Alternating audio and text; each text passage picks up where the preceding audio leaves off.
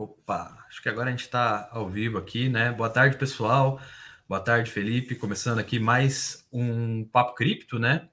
É, bom, em primeiro lugar, prazer estar falando com o Felipe aqui ao vivo. A gente estava até comentando antes que nós somos amigos de longa data, né? Bom, vamos fazer a introduçãozinha de praxe do Papo Cripto, né, pessoal? Esse é o programa do Seu Dinheiro sobre criptomoedas.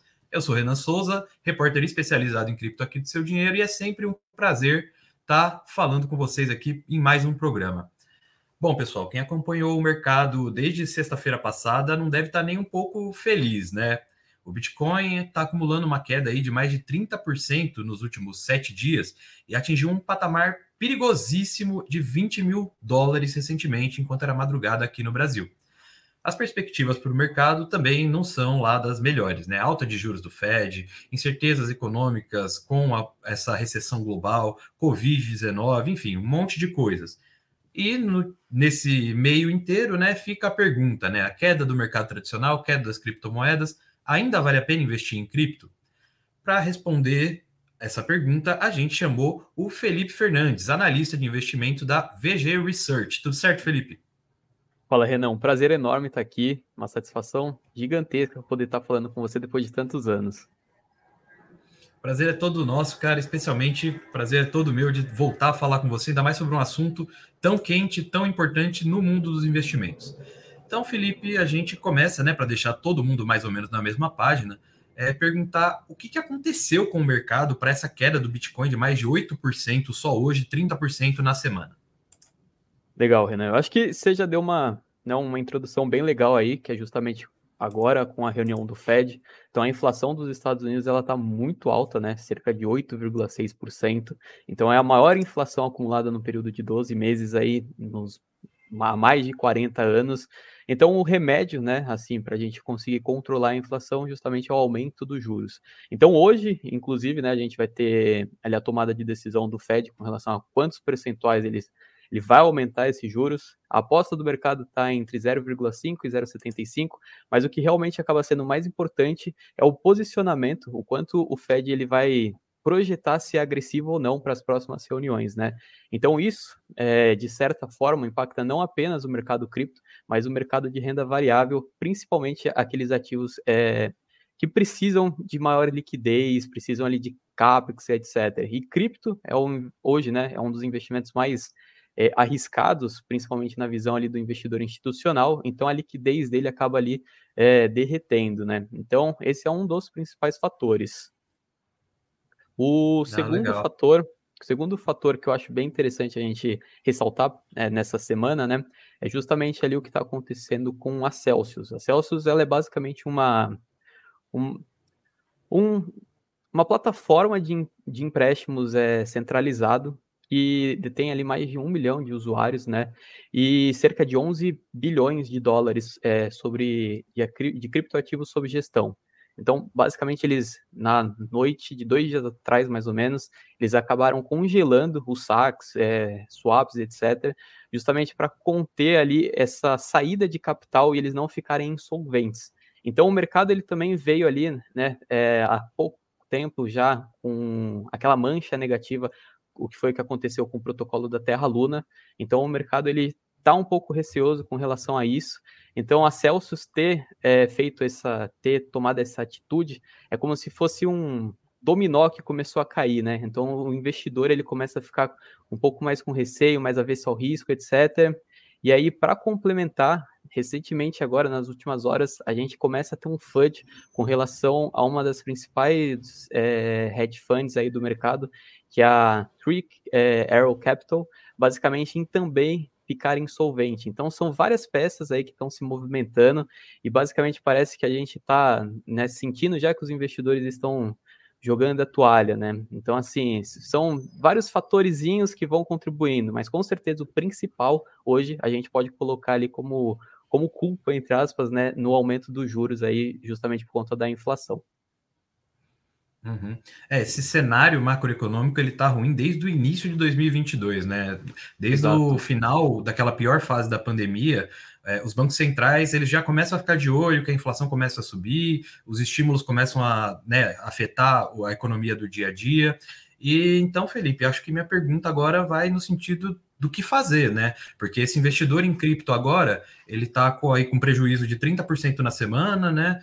É, muitas vezes uma queda maior, porque o cara está posicionado com um preço médio muito mais alto. Então, eu queria que você me dissesse o que, que o investidor que agora tem cripto na carteira, ele precisa fazer? Ele espera, ele compra mais, é, é hora de capitular, e o cara que não tem criptomoedas, ele é uma boa hora para entrar, ele vai entrar com um bom preço médio. Qual é a sua opinião? Legal, Renan. Assim, basicamente eu acho que o investidor que já está investindo em cripto há mais tempo, provavelmente ele tem uma estratégia ali, ou deveria ter um percentual de alocação estimado dado ao seu perfil de risco. Então, basicamente, dentro de um portfólio, vamos dizer que aquele, aquele investidor que é mais avesso ao risco, mas que quer se expor ao mercado de criptomoedas, ele tem ali um percentual de 3 a 5%, né? Vamos colocar assim. Então, já que cripto caiu mais do que todas as outras classes de ativos, então provavelmente esse percentual ficou menos relevante. Então, se antes era 5%, pode ser que agora esteja representando 3% da carteira. Então, eu acho que a estratégia ela não muda, né? Pra, na minha opinião, a melhor estratégia que qualquer investidor possa vir a fazer é justamente, ao invés de tentar acertar os topos e fundos, é ir comprando lá recorrentemente, né? Fazer aquela estratégia que a gente chama de DCA, que em, em tradução seria basicamente comprar é, todos os meses ou de forma recorrente o, o criptoativo ou ativo de forma geral. Agora, para o investidor que ainda não investe em criptomoedas, eu acho que é uma excelente hora né, para ele se, se expor, até porque o tanto que o mercado já caiu, se a gente for visualizar alguns indicadores, né, tanto de volume, de preço, on-chain e por assim em diante, a gente nota que basicamente todos eles estão convergindo para o Bitcoin está barato. Claro, o Bitcoin pode cair mais, ele pode. Os outros criptoativos também, como né, qualquer outro, outro mercado de renda variável. Mas aos preços atuais, o Bitcoin e os demais criptoativos, eles estão já bem abaixo da, do preço médio, assim, dele, né? Uhum. É, Felipe, e dentro a gente tem né, diversos tipos de criptomoeda dentro desse universo. Né? O Bitcoin é uma delas, mas existem outros projetos, as chamadas altcoins, né, moedas alternativas ao Bitcoin.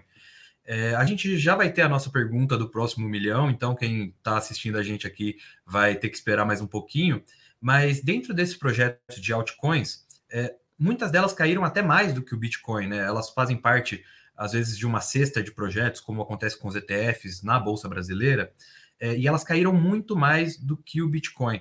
É, alguns desses projetos, como você bem falou, é, como a Celsius, né, que tem a sua própria criptomoeda, é, eles estão sentindo muito o efeito Luna, né, que é aquele efeito de desconfiança, efeito de do mercado estar tá problematizando o, o, que ela faz, o que eles fazem.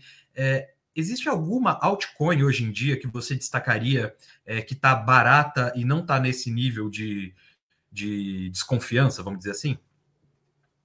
Assim, Renan, eu acho que basicamente o setor que eu estou mais animado hoje, que eu acho que tem uma relação entre risco e retorno, né, uma simetria muito positiva, é justamente o setor de DeFi. Então, o setor de DeFi, ele foi o que proporcionou ali basicamente essa corrida, né, esse bull market ali no que a gente denomina como summer de 2020, 21 mais ou menos, e hoje ele está muito descontado, justamente por conta desse nessa, dessa versão proporcionada pelo pelo esse risco sistêmico da Terra Luna e também pela falta de regulamentação dentro do ecossistema cripto. Então, assim, a gente sabe que quando os legisladores começarem a bater né, em criptomoedas, como de uma forma geral, eles tendem a ir mais para esse segmento de DeFi, justamente porque ali a gente encontra stablecoins, é, alternativas para bancos, empréstimos, etc. Então, na minha opinião, esse setor ele já apanhou o que deveria apanhar, vamos colocar assim. Então, ele é o que tem uma das melhores assimetrias entre risco e retorno na, na minha opinião.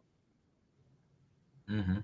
É, tem alguns projetos em DeFi que você acha que, que são melhores do que outros? Porque, por exemplo, dentro da própria blockchain do Ethereum existe um, existem protocolos de DeFi, mas também tem a Uniswap, também tem Solana, enfim, tem outras criptos que também estão ali trabalhando com DeFi. Quais, quais que você elegeria que são bons projetos para entrar agora, que não são tão perigosos? Legal. Eu acho que assim, para a gente diluir o risco, a gente, na, na, minha opinião, a gente deve se expor principalmente àqueles ativos que estão já em blockchains mais bem estruturadas.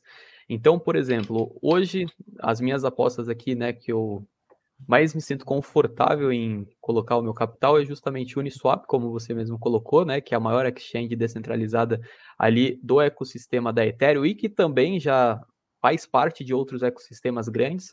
É, e também a própria Aave ou Aave, dependendo como cada um fala, que é uma plataforma de empréstimos descentralizados. Então, assim, hoje para mim esses dois, esses dois tokens aí, eles são os que têm a melhor assimetria nesse momento e fazem parte desse ecossistema é, da Ethereum e também já de alguns outros, como por exemplo da Avalanche, etc. Uhum. Não, legal. É, Felipe, e agora uma pergunta um pouco mais específica sobre Bitcoin e é, em oposição às altcoins, né? É, a gente teve um convidado aqui no Papo Cripto, que está inclusive nos episódios anteriores aqui, que ele falou que não é hora, não é momento de investir nesses projetos de DeFi, de NFTs, projetos em altcoin, e que é melhor a gente focar em projetos mais sólidos, mais bem estruturados, como o próprio Bitcoin, como o Ethereum. É, você acha que o investidor agora, vamos colocar o investidor que está entrando agora nesse mercado, que quer aproveitar o boom das criptomoedas, é, ele tem que caminhar para uma coisa mais segura ou ele tem que partir para umas apostas é, mais promissoras de DeFi, de NFTs, ou ele fica ali no Bitcoin Ethereum no máximo?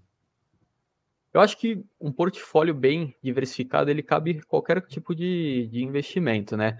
Mas assim, sem dúvida, eu acho que para aquele investidor iniciante, que ele é mais avesso à volatilidade, talvez começar por Bitcoin, Ethereum e esses mais famosos, assim, de maior valor de mercado, seja o melhor caminho de todos, justamente porque ele vai experimentando ali aos poucos como que é esse universo de cripto, é um mercado que nunca fecha, que está 24 por 7, então assim, é um mercado bem diferente, bem disruptivo, e começar pelo básico dá certo também, né? Assim, a, na minha carteira hoje, Bitcoin é o que eu tenho mais exposição, justamente por essa segurança de saber que é o criptoativo aí que está há mais tempo no mercado e que já passou por outros ciclos de baixa. Muitos outros, muitas outras altcoins, poucas inclusive, passaram por outros ciclos de baixa, né? Muitas delas surgiram aí nesse DeFi Summer, basicamente quando todo o mercado estava em alta. Então é agora que a gente vai ter a validação ali de algumas teses e ver se realmente os desenvolvedores estão entregando aquilo que o mercado precifica como um, valor. Uhum. Né, entendi. É, e dentro desse novo inverno, né, Felipe? É, dentro desse momento de baixas, incertezas e tal, é, vamos falar principalmente vai dos 20 maiores projetos assim. Tem a chance de algum deles desaparecer, como aconteceu com a Terra? Porque o que aconteceu com a Terra, né? Ninguém esperava, era um projeto que estava lá entre os 10 maiores, a Terra Luna, né? Para o pessoal que está aqui nos assistindo, foi um dos projetos, chegou a ser um dos 10 maiores projetos em cripto do mundo, e em questão de três ou quatro dias, ela desapareceu, simplesmente virou poeira, é, deixou muita gente na mão, perdeu bilhões em investimentos. É, entre esses 20 maiores projetos, né, colocando os mais conhecidos assim, existe a possibilidade de algum deles desaparecer? Eu pergunto isso porque a Solana, por exemplo, é uma criptomoeda que todo mundo aposta, todo mundo acha super interessante, é, muitos analistas é, entendem que é uma criptomoeda promissora, mas ela constantemente tem saído do ar, tem tido aqueles problemas é, de escalabilidade, né? O projeto cresceu muito. É, então, existe a possibilidade de, por exemplo, a Solana, mas outras criptomoedas grandes assim também, desaparecerem, como foi o caso da Terra? Eu acredito que no caso da Solana em específico, eu acho que não. Eu acho que a equipe de desenvolvimento da Solana ela ainda é muito ativa e prestativa. E eles têm por trás, né, um, dos maiores venture capitals aí do mercado cripto, muito bem capitalizado. E em momentos assim de bear market, estar bem capitalizado é muito importante. É isso que às vezes faz a diferença ali entre um projeto sobreviver ou não. Mas eu acho que dentre os 20 maiores aí, com certeza as meme coins é muito difícil elas saírem de um inverno cripto tão prolongado, né? Então a gente tem, eu acho que dentre os 20, 20 maiores temos a Dogecoin e a Shiba Inu. Então assim, eu sei que muitos investidores estão é, investindo nesses projetos e é algo que não é satisfatório a gente ouvir, né?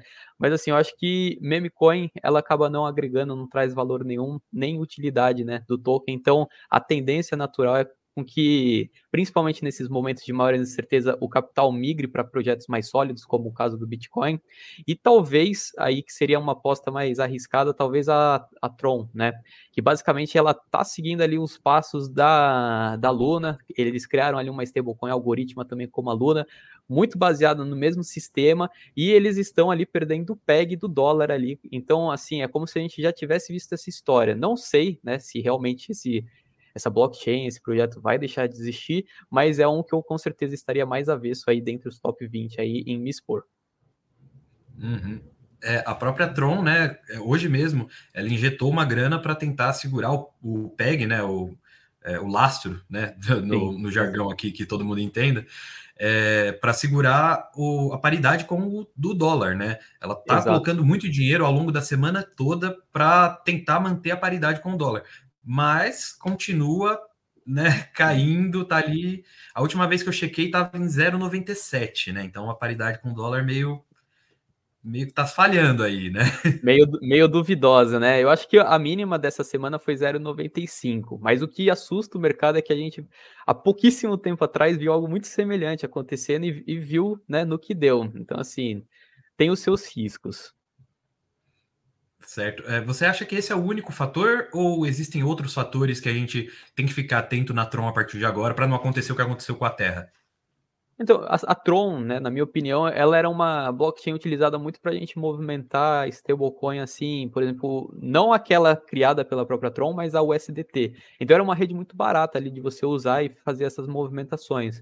Mas fora isso, não é uma blockchain ali que tem muita utilidade. A gente não vê grandes projetos ali sendo desenvolvidos dentro dessa, desse projeto. Então, assim, eu, eu acredito que é, é um risco além do USDT o SDD, né? Que eu acho que é o, a stablecoin deles.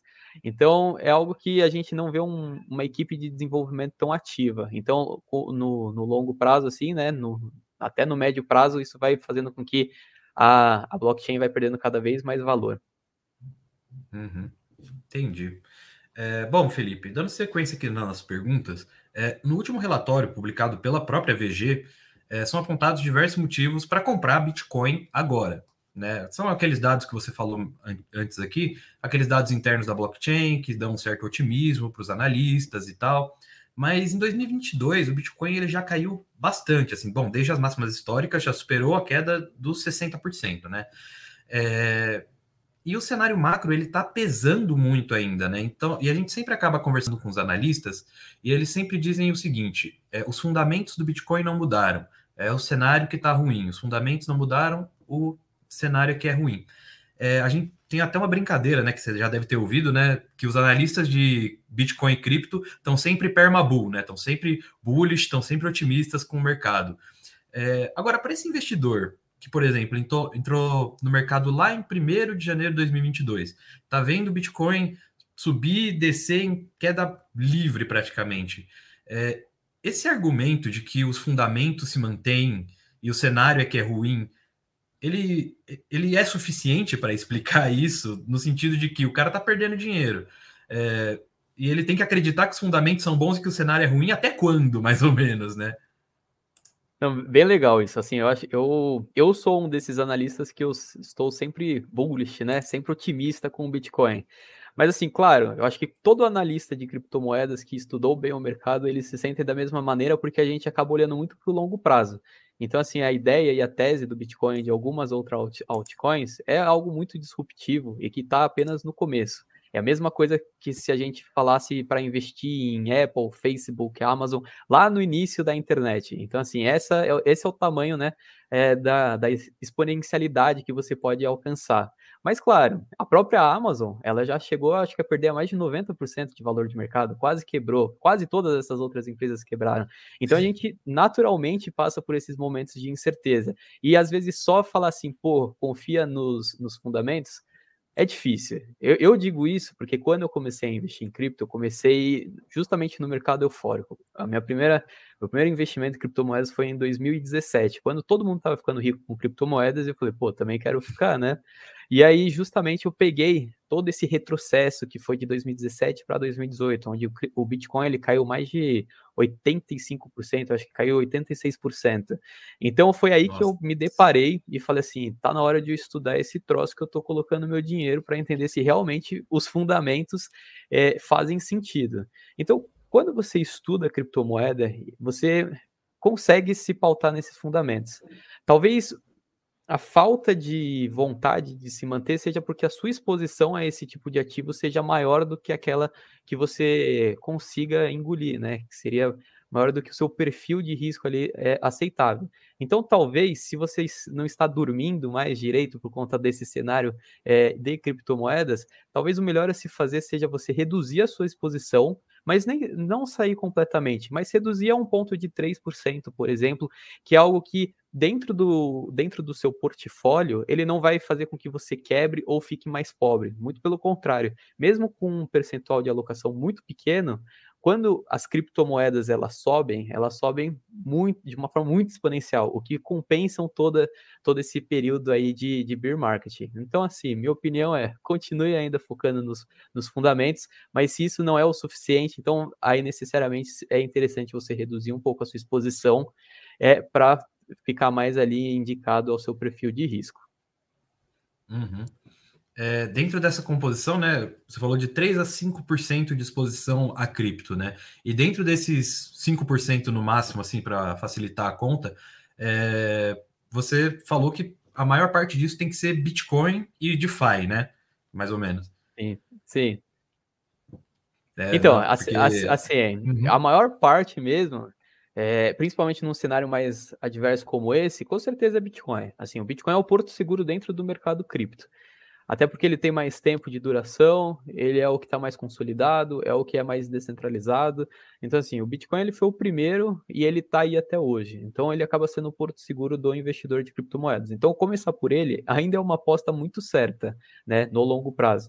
Então, assim, se você quer um pouco mais, talvez, de exponencialidade dentro da sua carteira, aí sim se expõe um pouquinho a DeFi, porque DeFi sofreu muito nesses últimos meses. Então, por exemplo, ótimos projetos desvalorizaram mais de 80%, quase 90%. Então, assim, para assumir o topo, a gente está falando de valorizações quase superiores aí a 900%, 1000%. Então, essa é a é, é a, né, a, exponencialidade que você tem em investir em, em projetos assim.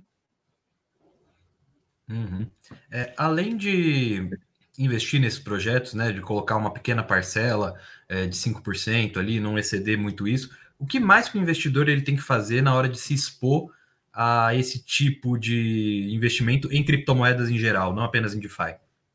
Legal. Eu acho que assim, o primeiro passo é o investidor estudar bem o mercado e escolher uma boa exchange. As exchanges elas são como as corretoras e elas servem, servem como rampa de acesso, né, porta de entrada ali para o mercado cripto. Então, através das exchanges você vai trocar a sua moeda fiat, que seria o seu dólar, seu euro, seu real, por criptomoedas. Então, esse é o primeiro passo e é um dos mais importantes, até porque é dessa forma que você evita cair em golpes e essas coisas assim do gênero. Depois disso, caso o investidor ele esteja investindo uma quantidade relevante de capital, talvez seja interessante ele comprar uma hard wallet justamente para se proteger da custódia de terceiros, porque em criptoativos você pode ser o seu próprio banco, né? Então você pode comprar ali uma, uma Ledger, uma Trezor, enfim, uma hard wallet e você pegar os seus cripto, suas criptomoedas e ser seu próprio custodiante dentro da blockchain.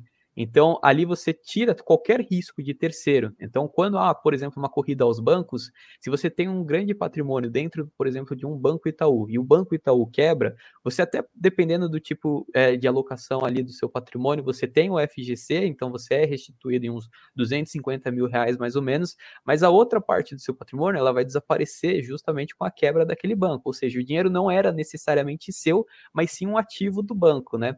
Então, com criptomoedas, fazer essa custódia é uma segurança a mais que você tem. E se você comprar ainda uma hard wallet, você está tirando basicamente qualquer rastro dentro da internet ali para você ser hackeado. Então é o que há mais, é o que há de mais seguro atualmente, por mais que as pessoas ainda estejam começando a entender isso daí.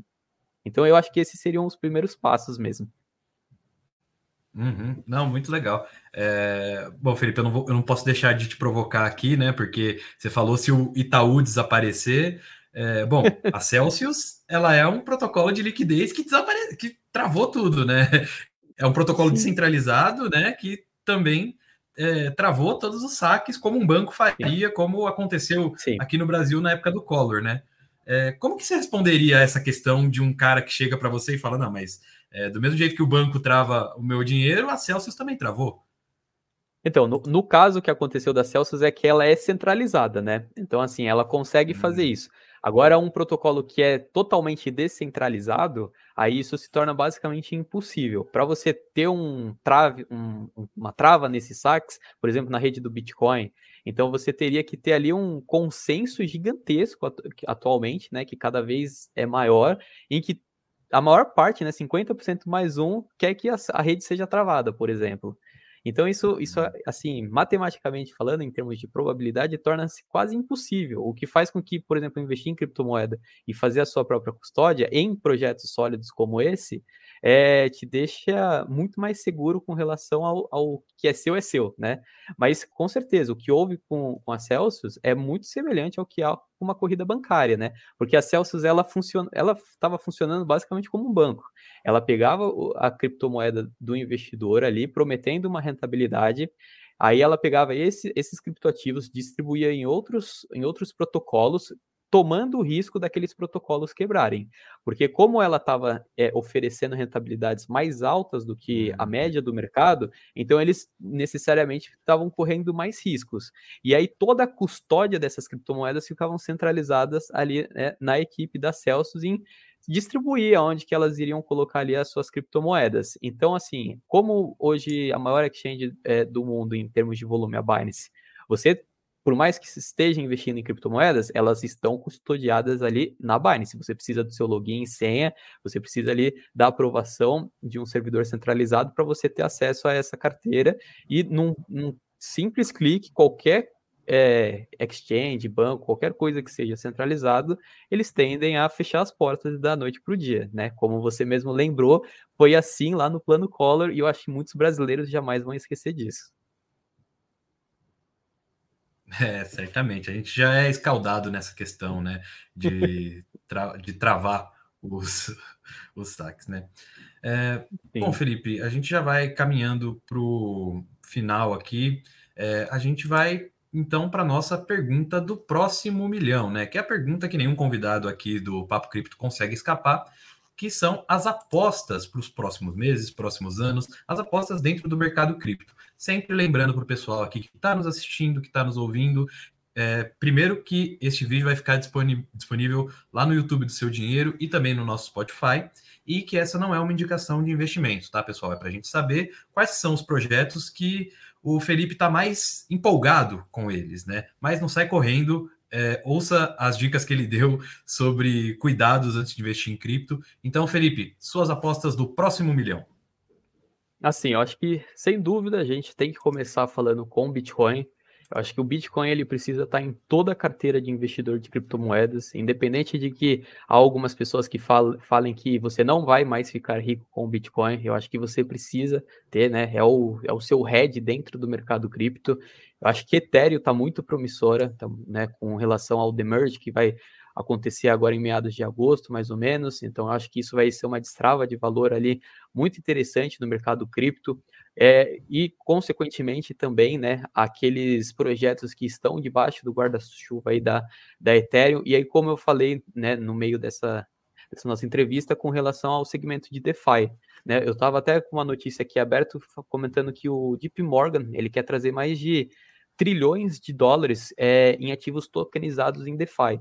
Então, o que hoje ainda é incomum, daqui a alguns anos, eu acho que nem sejam tantos anos assim, né? É, vai ser algo muito comum, por exemplo, você pegar empréstimo dentro de uma plataforma descentralizada como a Aave, onde você vai dar como colateral ali, como garantia, por exemplo, a escritura da sua casa só que tokenizado, né? Então eu acho que isso vai trazer uma liquidez para o mercado de um tamanho nunca antes visto, ah, porque dessa forma o mercado inteiro ele vai estar conectado, ou seja, o, globo inteiro, né? Então assim, eu acho que hoje o DeFi ele está assim a pontinha do iceberg e com essa melhora de regulamentação, os ânimos e tudo mais, eu acho que o DeFi ele tende a valorizar muito, principalmente aquele investidor que está se expondo agora com essa, essa liquidação gigante aí de preços nesse mercado. Muito bom, Felipe. É, antes da, é, de terminar aqui, a gente tem uma pergunta dos nossos leitores que é a seguinte, né? O Bitcoin teve essa queda gigantesca, a gente não para de falar de inflação, Fed no radar, enfim.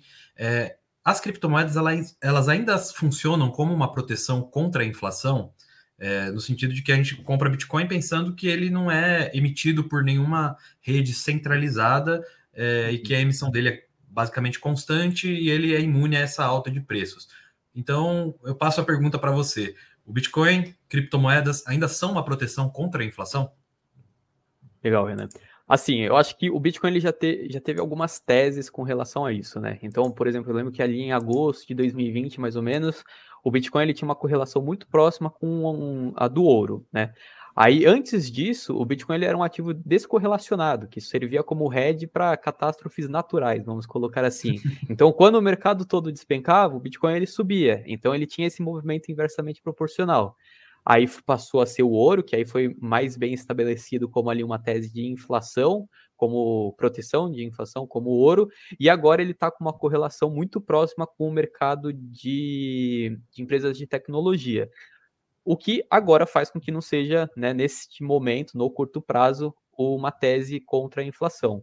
No entanto, no longo prazo, Bitcoin, sem sombra de dúvidas, é uma tese contra a inflação, justamente porque, através de linhas é, criptográficas matemáticas lá, você consegue é, estabelecer exatamente qual será a emissão do Bitcoin. Então, em 2140, não existirão mais Bitcoins. A gente sabe que a cada 4 em 4 anos, tantos bitcoins podem ser minerados uh, num, num, espaçamento de bloco de mais ou menos é, 10 minutos. Então a gente tem toda a tabela já bem certinha quanto que o Bitcoin é, inf é inflacionário até chegar ao último Bitcoin ser minerado, o que vai fazer com que nenhum Bitcoin mais seja criado. Então, por si só, isso faz com que a, a, não exista inflação. Hoje existe inclusive uma inflação no Bitcoin, né? Que está em, em, torno de cerca de 1,71 e que a cada halving, que o próximo vai acontecer mais ou menos em 2024, vai cair pela metade e pela metade e assim sucessivamente. Então, no curto prazo, respondendo a sua pergunta, Renan, para não me estender muito, o Bitcoin hoje ele não é uma tese contra a inflação, mas no médio e longo prazo ele é sim, com certeza. Maravilha. Felipe Fernandes, analista da VG Research, muito obrigado por participar aqui do nosso Papo Cripto. A gente vai chegando ao final, lembrando aqui quem está nos ouvindo, quem está nos assistindo, é, esse vídeo vai ficar gravado aqui no nosso YouTube e no nosso Spotify também. Então, se você perdeu alguma parte, você pode voltar, sempre assistir a gente. Acompanhe o seu dinheiro também, que a gente tem matérias todos os dias sobre criptomoedas, falando sobre o mercado, as novidades que aconteceram. E também não deixa de ligar as notificações do nosso YouTube, nas nossas redes sociais, para você não perder nenhuma atualização do mercado de criptomoedas. E a gente também tem uma cobertura maravilhosa do mercado tradicional. Felipe, quer deixar um último recado pessoal? Ah, só um adendo, né? Que eu acompanho o seu dinheiro, então assim, eu coloco a mão no fogo no que tudo que o Renan comentou e que foi um prazer estar aqui com você, Renan. Maravilha, o prazer é todo nosso, Felipe, mais uma vez. Pessoal, a gente vai encerrando por aqui. Um forte abraço e tomem cuidado com seus investimentos. Até mais.